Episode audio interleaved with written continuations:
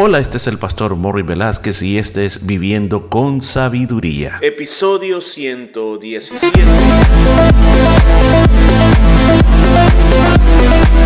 Y en el programa de este día estaremos aprendiendo cómo aplicar la sabiduría de Dios a nuestra vida a través del libro de Proverbios. Muchos consejos muy hermosos basados en la palabra de Dios. Todo esto y mucho más en Viviendo con Sabiduría.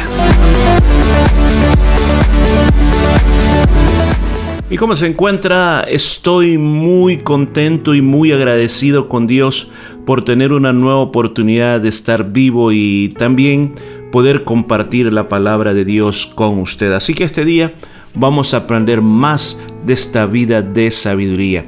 Siempre también le recomiendo no deje de visitar nuestras aplicaciones en las redes sociales como en Spotify, Anchor FM, Google Podcasts, Apple Podcasts, Stitcher y muchas otras más, donde usted va a encontrar muchos recursos para crecer en su vida cristiana. Así que bueno, estamos listos. Comenzamos con un capítulo totalmente nuevo. Vamos a ir al capítulo 18 del libro de Proverbios. Ya el 17 quedó atrás. Hoy vamos al capítulo 18 y vamos a ver qué nos aconseja la palabra de Dios este día, qué nos dice y veamos lo que dice la escritura. Versículo 1. Su deseo busca el que se desvía y se entremete en todo negocio. Mire qué tremendo lo que dice. Primero, como siempre lo hacemos, lo primerito que tomamos en cuenta es qué nos quiere decir ese verso de la palabra. ¿Qué es lo que, qué es lo que quiere transmitir? Bueno, Aquí está hablando de la persona egoísta. La persona, como dice, su deseo busca el que se desvía. O sea, el egoísta dice, está tratando de satisfacer sus propios caprichos o solo está pensando en sí mismo o solo está pensando en su propio bien. Entonces, ¿qué es lo que hace? Que cualquier consejo que se le da, cualquier ayuda que se le quiere dar, eh, no va a recibir esa, ese consejo, no va a recibir toda ayuda contra todo lo que se dice, eh, lo va a rechazar. Por eso es que, como dice este versículo, se anda metiendo en todo negocio, aunque, aunque al final sea de destrucción. Pero el gran problema es que detrás de la vida de esta persona hay algo malo que está funcionando y es el egoísmo es el simplemente buscar lo que a mí me conviene en la vida. Y la verdad las cosas que nosotros no somos como ah, muchos animales, por ejemplo como los tigres. El tigre, si usted lo va a ver, es bien diferente al león. Le gusta vivir en manadas, o sea, todos juntos se ayudan. Pero el tigre no. El único momento que está con otro tigre es solamente para procrear y después se desaparece. O sea, en ningún momento el tigre va a ser un papá, en el sentido de que va a crear un cachorro, sino que a la mamá le toca todo el trabajo. Entonces hay muchas personas que viven de esa manera, viven solas y, y aunque también vivan eh, en la ciudad y, a veces, aún en el caso extremo, eh, aún dentro de la propia familia, a veces existe de que está ahí y no está ahí. El gran problema aquí es de que dice que solo busca satisfacer sus propios caprichos.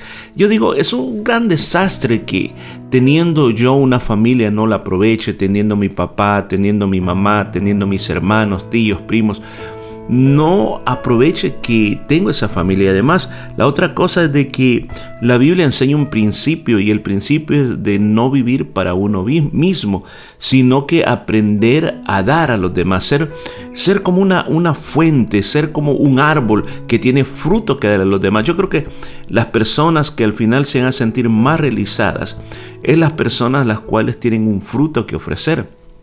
Yo recuerdo haber leído la historia en un libro acerca de uno de los Rockefeller, no recuerdo cuál de todos fue. Pero este hombre tuvo que tener un cambio en su vida porque eh, él comenzó a amontonar una fortuna gigantesca, pero sin embargo no era feliz en el sentido de que, eh, según esa historia, él por las noches no podía dormir pensando en quién le iba a robar el dinero. No podía tampoco tener relación con ningún miembro de su familia, porque él llegó a pensar que todos los miembros de su familia lo único que están interesados era en su dinero, por lo tanto se aisló de todos, no contestaba sus llamadas, no quería ver a, a nadie, se dedicó totalmente al trabajo. El choque más grande de la vida de él es de que dentro de la familia de ellos tenía un lugar en el cementerio donde supuestamente había un lugar para cada uno de ellos para cuando ellos murieran. El gran choque fue cuando él va a visitar eh, las tumbas de, sus ancestros eh, y mira que ya cada, cada miembro de la familia ya tenía un lugar reservado. Entonces mira que en el lugar que habían reservado para él ya no existía más ahí. Y cuando le pregunta a la administración del cementerio dijeron no, eh, su propia familia canceló y dijo de que cuando cuando usted muriera no lo quieren que estar enterrado entre todos los miembros de su familia. Eso a él le hace pensar mucho decir, bueno, o sea, pero ni, ni con mi cuerpo muerto me quieren alrededor de ellos. Entonces él comenzó a pensar de que la vida no solamente consistía en hacer dinero y tener dinero, sino que había que hacer algo con el dinero y había que hacer el bien con el dinero, había que pensar en los demás, con eh, qué se podía hacer por los demás. Yo creo que el ejemplo más grande que nosotros tenemos es el ejemplo del Señor Jesucristo, que él dijo, el Hijo del Hombre no vino para ser servido, sino vino para servir y dar su vida por los demás. Ojalá que nosotros podríamos entender lo que nos está diciendo Salomón a, través de este bello versículo. Versículo 2 dice, no toma placer el necio en la inteligencia, sino en que su corazón se descubra. Veamos, ¿qué es lo que dice? A esta persona necia, a esta persona que ha rechazado la sabiduría y tiene su propia argumentación y quiere vivir a su propia manera, esta persona no está buscando entender a los demás, no quiere aprender a cómo llevarse a los demás, no quiere tener esa inteligencia, no quiere eso, sino que lo que siempre está procurando es que los demás lo entiendan a él o a ella. Lo que está procurando es tratar de decir, mírenme, aunque no sepa mucho, pero mírenme. Solo quiere hacer alarde de su propia opinión. Mire cómo está conectado este versículo con el versículo anterior. Cómo se conecta en el sentido de que nos está haciendo conciencia que uno no tiene que vivir para uno mismo. Yo no sé si a usted le ha tocado eh, conversar con personas que solo hablan de ellos. Quizás tiene una plática de 15 minutos y, por 14 minutos con 45 segundos usted escuchó todo lo que le tenían que decir. Al final dicen, bueno, ya no te quiero aburrir, así que te dejo, ahí te llamo otro día. Usted no tuvo, pero ni, ni la oportunidad de decir, mire, sí, yo me siento bien, fíjese que a mí me está pasando esto, igual que usted. No te permiten hablar.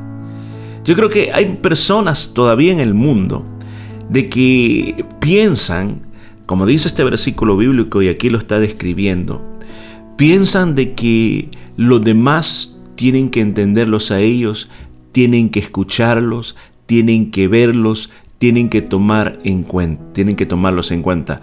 ¿Qué importa a los demás? Dicen. El mundo se trata acerca de mí. Pues aquí nos está advirtiendo que nosotros tenemos que ser personas diferentes, personas que busquemos entender a los demás, que busquemos aprender de los demás, que aprendamos a escuchar a los demás, que aprendamos a ver qué es lo que ellos tienen que que enseñarnos porque de todo mundo usted puede aprender algo si usted le da la oportunidad. Yo sé que a veces hay personas que y a mí esa persona ¿qué me va a enseñar? A mí, a mí no me va a enseñar. No, ¿cómo no? Hay algo que siempre te pueden enseñar y tú puedes simplemente eh, abrir tu corazón. A mí, a mí me gusta mucho hablar con la gente anciana, platicar, que me platiquen de su lugar, dónde comenzaron, cómo les ha ido en la vida. Y he tenido pláticas tan importantes como recuerdo esta hermana cuando yo iba por ella y la traía a la iglesia. Veníamos hablando, me contaba de su juventud, me contaba tantas historias y en una de ellas me dijo, mire, mire, pastor, me dice, Fíjese que yo le aconsejo que mientras pueda coma y disfrute la comida, me dijo. Porque cuando uno va más viejito, me dijo, la comida, me dice, ya uno ya no le siente el mismo sabor, me dice uno la va sintiendo insípida y ya no es aquellos sabores que usted sentía antes. Ahora uno come y al final me dice, usted sabe que a veces la mayoría de nosotros los ancianos no comemos como antes. Y, el factor, me decía, bien importante es el sabor de la comida. Cuando usted siente una comida que es bien rica, usted quiere más. Pero cuando usted siente una comida que es insípida y todo, entonces usted no tiene ganas de comer. Entonces, cosas que uno aprende cuando uno va hablando con personas que a veces tú piensas que no te pueden enseñar nada. Si, veamos el siguiente. Cuando viene también el menosprecio y con el deshonrador la afrenta. Vuelvo a insistir, la persona impía es otro de los personajes del libro de Proverbios. El impío es aquel que constantemente su mente está en un switch que se llama maldad y destrucción. El impío está rebelado contra Dios, está en rebelión. No quiere lo de Dios y trata de destruir todo lo que Dios hace. Y está en contra de los caminos de Dios y los principios de Dios. Entonces, ¿qué es lo que dice aquí? Que esta persona, esta persona que se llama impío, siempre anda acompañado de algo que se llama el desprecio, la deshonra, y la vergüenza. Cuando Él llega, hay que prepararse porque va a venir eh, consecuencias con, con esta persona. Vergüenza y desprecio. Ahora, ¿y esto qué quiere decir? Quiere decir que cuidado con quienes son, con las personas que me junto. A veces usted diría, sí, pero uno puede tener amigos no creyentes, claro. Pero también tú tienes que estar bien posicionado, bien fundamentado y bien maduro porque si no tienes cuidado muy muy pronto vas a ser arrastrado en los caminos del impío. En otras partes le llaman escarnecedor o perverso.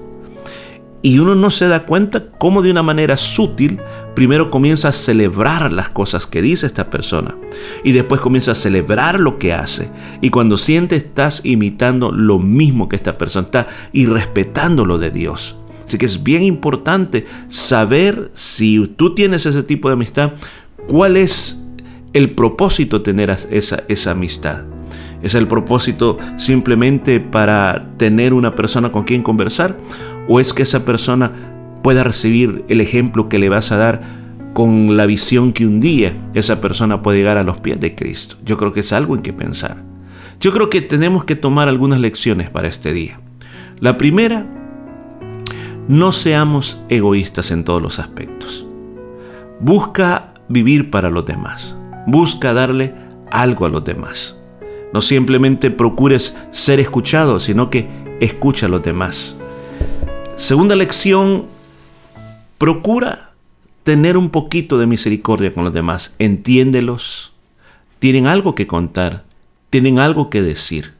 No simplemente busques tú ser entendido sino que abre tu corazón para entender a los demás. Y tercer lugar, cuidado con las amistades que tienes.